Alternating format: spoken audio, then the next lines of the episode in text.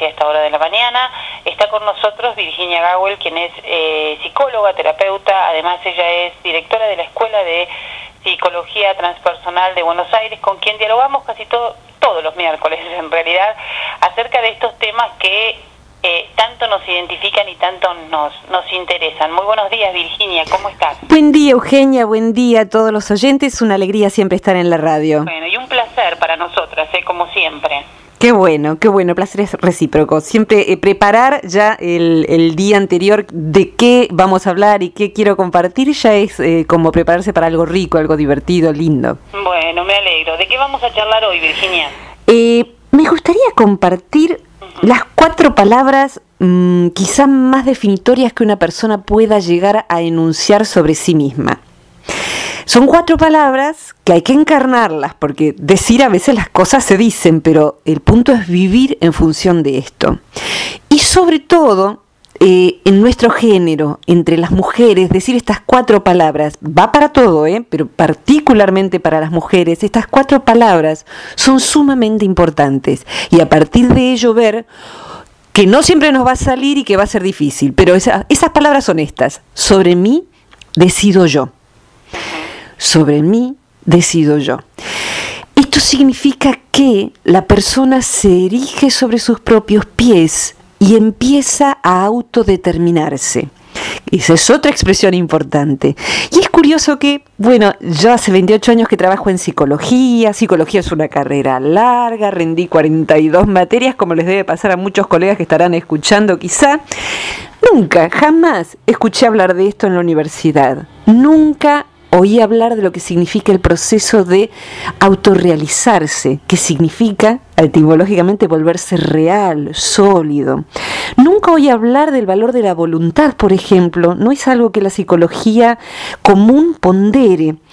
Y sin embargo, la autodeterminación, la voluntad, el poner todo lo que uno es para decir esto sobre mí, decido yo, es esencial para que una persona sea sana psicológicamente. O sea, una psicología de la salud. Lo que vemos los psicólogos más que nada nos formamos en psicología de la enfermedad y psicopatología es una materia larguísima, pero no nos enseñan nada sobre lo que es una pareja que funcione, una amistad que se cultive, el afecto sano, la solidaridad. Entonces, bueno, yo hace mucho que tomé la bandera de hablar de estas cosas desde la psicología transpersonal y este punto en particular me parece fundamental. Y ¿A qué se refiere esto? A la capacidad de poder definir las propias elecciones de vida y jugarse por eso. Y también un punto que es muy importante que es no quedar fluctuando a expensas de las propias emociones. Las emociones por supuesto tienen un lugar definitorio en nuestra vida.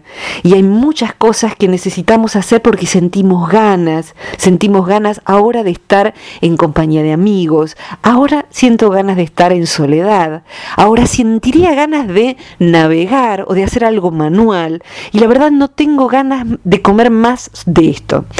Pero aquellas cosas que Queremos que esculpan nuestra vida como un escultor esculpe una piedra para darle la forma que está en su interior. Requieren de un elemento que no son las meras ganas. Hoy tengo ganas, pero ahora no. Requieren de la voluntad. Y voluntad es volere quiero, anhelo eso, lo más profundo de mí necesita que yo vaya en esa dirección. Y si yo no eh, si yo desoigo ese sentido de voluntad, eso que quiere en mí, voy a sentirme muy triste conmigo, voy a sentirme muy defraudada de mí, voy a sentirme que me autotraiciono. Entonces, cuando digo, sobre mí decido yo, necesito ver cuáles serían las acciones que cumplirían con la definición de lo que yo quiero para Virginia en este caso. ¿Qué es lo que quisiera eh, ver cómo puedo dejar de hacer? Y si aquello que yo anhelo hacer, yo quiero hacer una columna de radio con vos. A ver, ¿cómo, cómo hacemos para dar el primer pasito? Y el primero es contactarnos, el segundo es preparar eh, cuáles serían los temas, hay pasitos para dar. Digo esto y, te doy eh, el, merecido espacio y necesario porque necesito interactuar contigo. Eh, en una entrevista a quien por primera vez atravesó como explorador en la selva amazónica, que es tan inmensa, la más inmensa que existe en el planeta, le preguntaron cómo no tuvo temor de hacer una travesía tan larga, de esto fue en, el 1900, no recuerdo el año exacto. Y este buen hombre dijo, yo pensé en la selva amazónica cuando tracé el proyecto. Cuando empecé el proyecto yo pensaba, paso aquel pantano, detrás de aquel tronco, paso aquel claro, o sea, lo inmediato, el paso siguiente, porque si uno está siempre intimidado por el gran proyecto, no puede determinar lo que quiere para su vida. Entonces, un gran proyecto o gran, grande para uno, aquello que uno anhela hacer, y después pasos concretos para poder volverlo real, autorrealizarse, volverse real, ya no imaginario, ya no proyecto. Sí, esto tiene que ver como cuando nosotros queremos hacer los grandes cambios en nuestra vida y hay que entender que los cambios son de a poco y de a uno son de a poco, son de a uno. La imagen que yo suelo dar, es más, no, sé si alguna vez la compartí en este espacio, creo que no, es que eh, hay veces en que el cambio es radical, alguien se da cuenta eh, y darse cuenta es a veces una masa crítica, es decir, que hay pequeñas cositas que van armando como una bolsita que va cobrando peso propio y un día la bolsita cae. Un día alguien dice, no puedo convivir más con esta pareja no puedo trabajar un día más de esto. Necesito estudiar algo distinto que es lo que quise hacer hace 20 años. Es decir, no quiero más esta amistad. Se forma una masa crítica de pequeños darse cuenta y un día uno dice, esto no va más. Es más, decimos, no doy más, y es una expresión fantástica, no quiero dar más a esto, dar tiempo, vida. Ahora, esto es como un gran barco en medio del océano. Un transatlántico no puede girar en ángulo recto y, decir, vamos para el otro lado, no quiero ir al norte, voy a ir al sur, porque simplemente se da vuelta y naufraga. Entonces, hay veces en que nos damos cuenta de que no queremos ir hacia donde estamos yendo, de que no queremos más lo que estamos viviendo, pero no podemos ya hoy, casi nunca, hacer el cambio radical. Pero sí podemos generar una estrategia. Esto es un pensamiento muy taoísta también. Los antiguos taoístas sabían que los procesos psicológicos, puesto que somos naturaleza, porque los hombres y mujeres somos naturaleza, no estamos la naturaleza y nosotros, la naturaleza está dentro nuestro, hasta en nuestro cerebro animal, como somos parte de la naturaleza, el invierno no pasa de golpe a ser verano, hay primavera, hay otoño. Entonces, los cambios bruscos eh, en general son peligrosos y tienen costos a veces hasta físicos. Entonces, en general necesitamos la estrategia del otoño, que va aflojando las hojas hasta que en invierno el árbol queda desnudo. La estrategia de la primavera, que va preparando el brote hasta que cuando la temperatura es justa y ya no va a helar, entonces sí se anima a brotar el árbol, por decirlo así. El cambio personal también necesita de estrategia. Y sobre mí decido yo no quiere decir no me ayuden, córranse, todo el mundo porque yo no quiero ayuda. No, significa también voy a buscar la ayuda apropiada, la escucha apropiada, el médico apropiado, el terapeuta, el amigo, para apoyarme y poder girar mi barco sin naufragar o con menos posibilidades de naufragar. Si naufrago después por ahí me construyo una, una, balsa, no sé.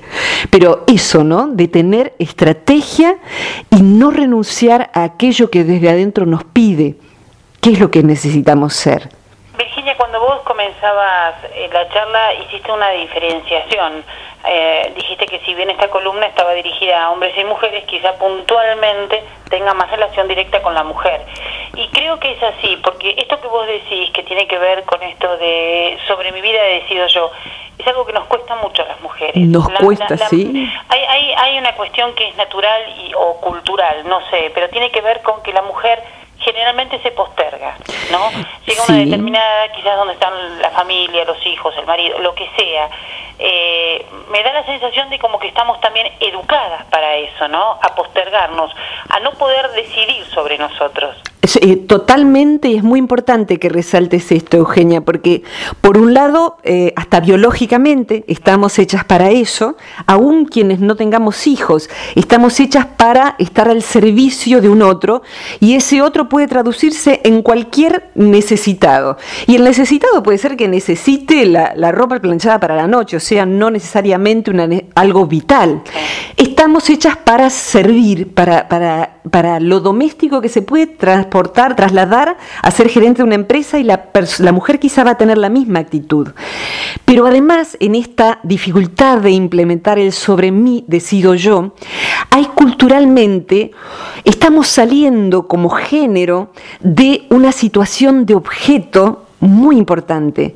Eh, empezamos a ser sujeto de derecho, por ejemplo, en muchos sentidos, hace muy poco, o sea, ¿cuánto hace que vota nuestro género? La mujer, que, que, no se haya considerado hasta la década del 50 que una mujer podía tener voz y voto, es, es terriblemente aberrante. No era sujeto de derecho para poder elegir. Y en relación a muchísimas cosas, eh, yo imagino que poquísimos varones aceptarían ser, eh, no sé, el, señor Juan Ignacio Ramírez de Martínez, porque su esposa se llama Martínez. Ese de lo hemos naturalizado. Sí, sí, tal cual. Pero ¿por qué no es al revés? Como se puede usar el, apellido paterno y materno. y aparte, no solo lo hemos naturalizado, Virginia, que además además, durante mucho tiempo, era como un logro decir soy Ups, pero claro que sí, muy, muy bueno eso. Era un logro y una falencia no tener el D. Y después apareció una, una generación de mujeres que ah, se llaman como se llaman sin ningún D y eso no quiere decir que amen menos a, su pareja. Hoy en día, fíjate Eugenia, podríamos hablar de esto en otro programa específicamente, en toda la historia de la humanidad, que es larga, es corta y es larga a la vez, pero para nosotros los humanos es larga, no para la historia del planeta.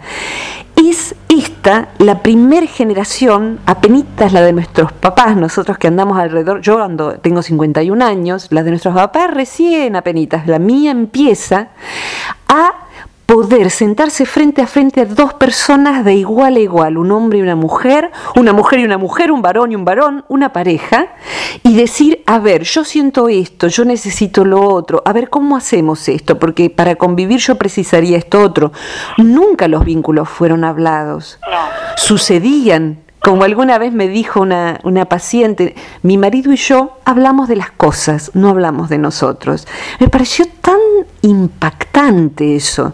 Entonces es el primer tiempo en tantísimos siglos de la humanidad, milenios, en que se puede construir una pareja como vínculo igualitario, donde los dos pueden dar forma a la relación.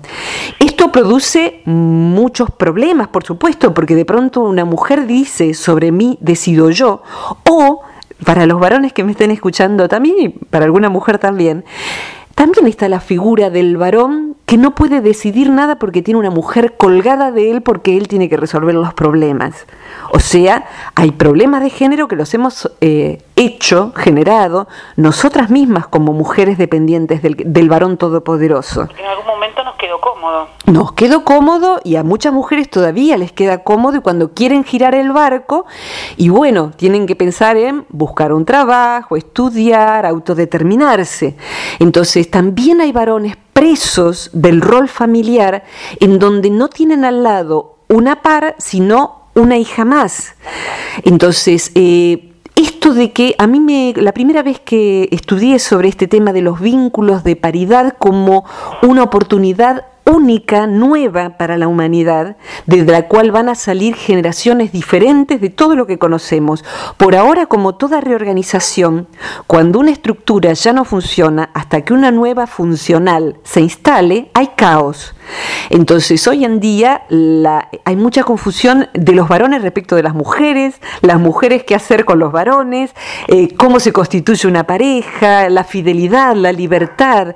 Pero estamos en ese caos porque yo creo, yo creo, mirando qué pasa con el ser humano, que es lo que tanto me interesa, que se avecina un modelo de pareja de crecimiento, un modelo de mutuo soporte para que cada uno ayude a que el otro se realice.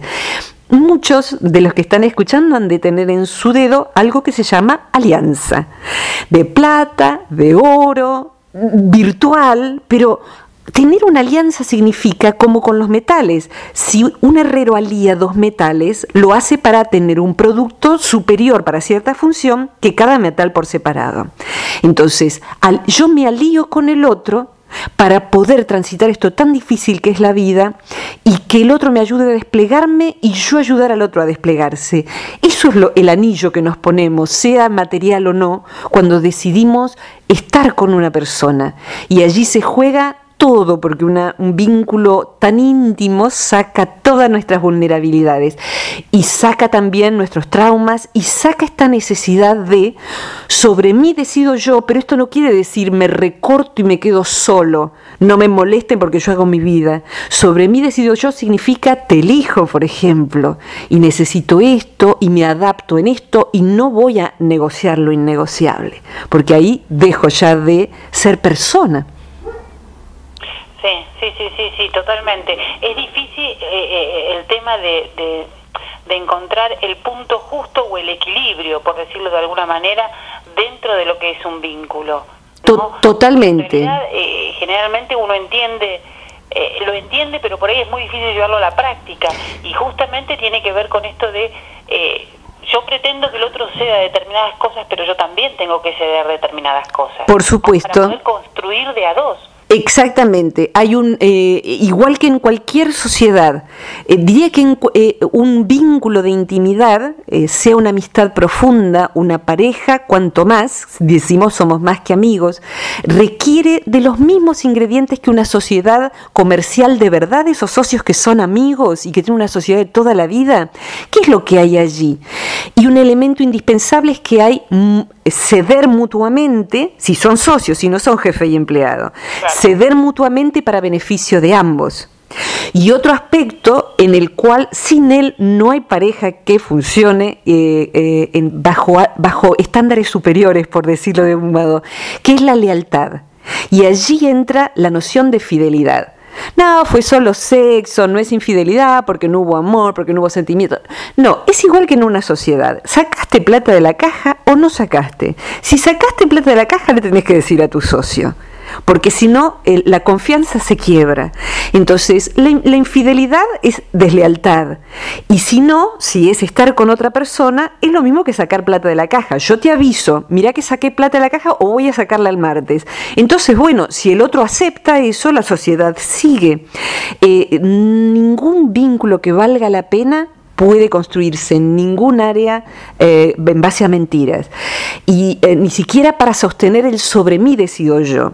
A veces se sostiene falsamente el sobre mí decido yo en base a la mentira. Entonces alguien es vivo, entre comillas, y decide su vida y es libre y todo eso, porque es infiel, porque eso es piola. Y la verdad, pobre persona, pobre persona, porque significa que no logró construir algo que valga la pena. Entonces, algo que valga la pena es, eh, ¿sabés qué? Eh, vos sabés que me encanta la etimología de las palabras. la etimología de la palabra sincero significa sin caries, como los dientes, como las muelas. Y caries, que es en plural, así como suena como en plural, significa podredumbre. Una muela cariada es una muela de una parte podrida, podríamos decir. Sincero, si alguien es sincero es que no tiene podredumbre. Los vínculos que no son sinceros no evolucionan bien en el tiempo. Es difícil, vos usaste una expresión que eh, eh, yo siempre la digo, la verdad es que es difícil. Es difícil tener un buen vínculo, pero no es menos fácil tener un mal vínculo.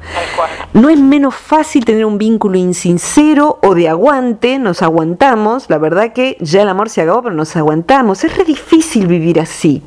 Entonces, vivir un vínculo donde se hablan las cosas, donde se trabaja ese vínculo como el, el herrero los metales, que es difícil pero la verdad no sé si hay algo más difícil.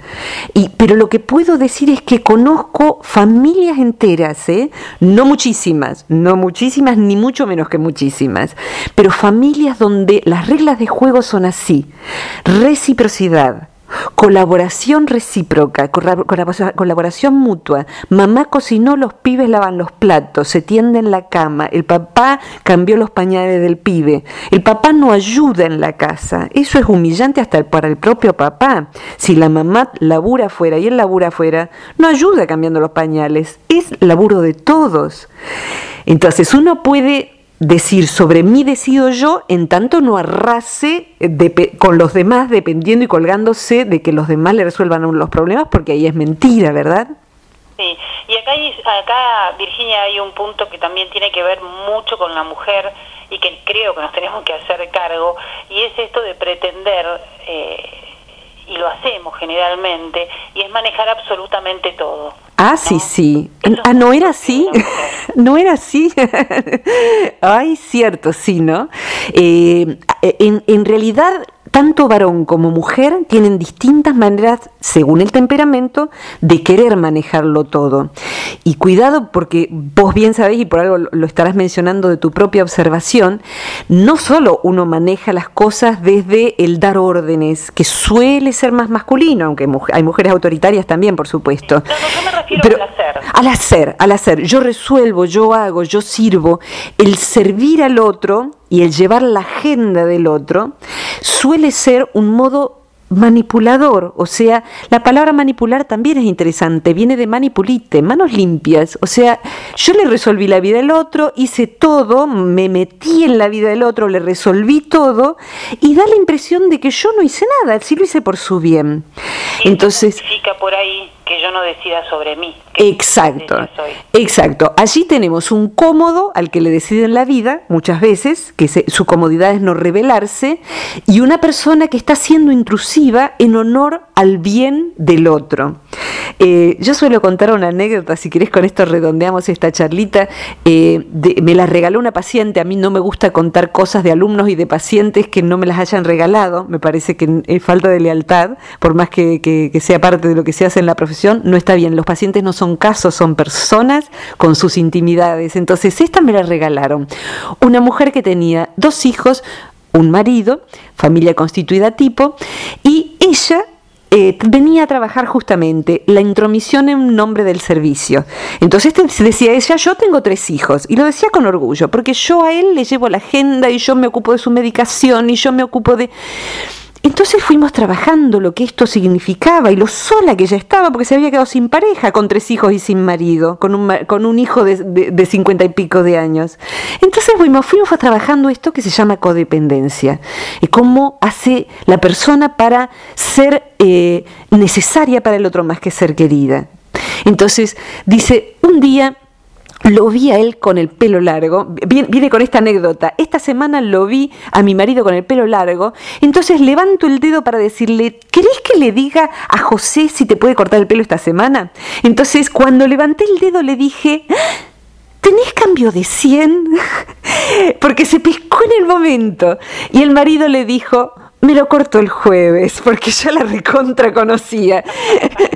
Eh, le conocía toda la gestualidad y el circuito psicológico, pero ese fue el principio de empezar a girar el barco. Que hay veces en que el barco, los que saben de navegación dirán mejor que yo esto, tiene que hacer un largo círculo, semicírculo, para poder ir de vuelta hacia donde estaba yendo, doblar en ángulo, eh, eh, en otro, en un ángulo cerrado.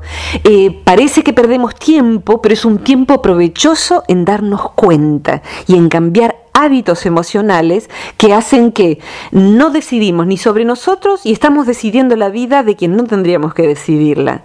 Tal cual.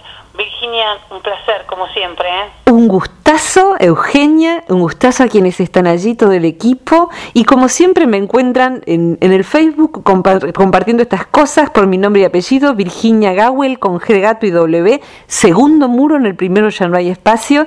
Y el sitio web es, el, lugar se llama Centro Transpersonal de Buenos Aires y es www.centrotranspersonal.com.ar. Allí hay una sala de lectura donde siempre hay material sobre estos temas. Así que por eso particularmente invito a, a quienes quieran pasearse que estén acostumbrados a Internet, ¿sí?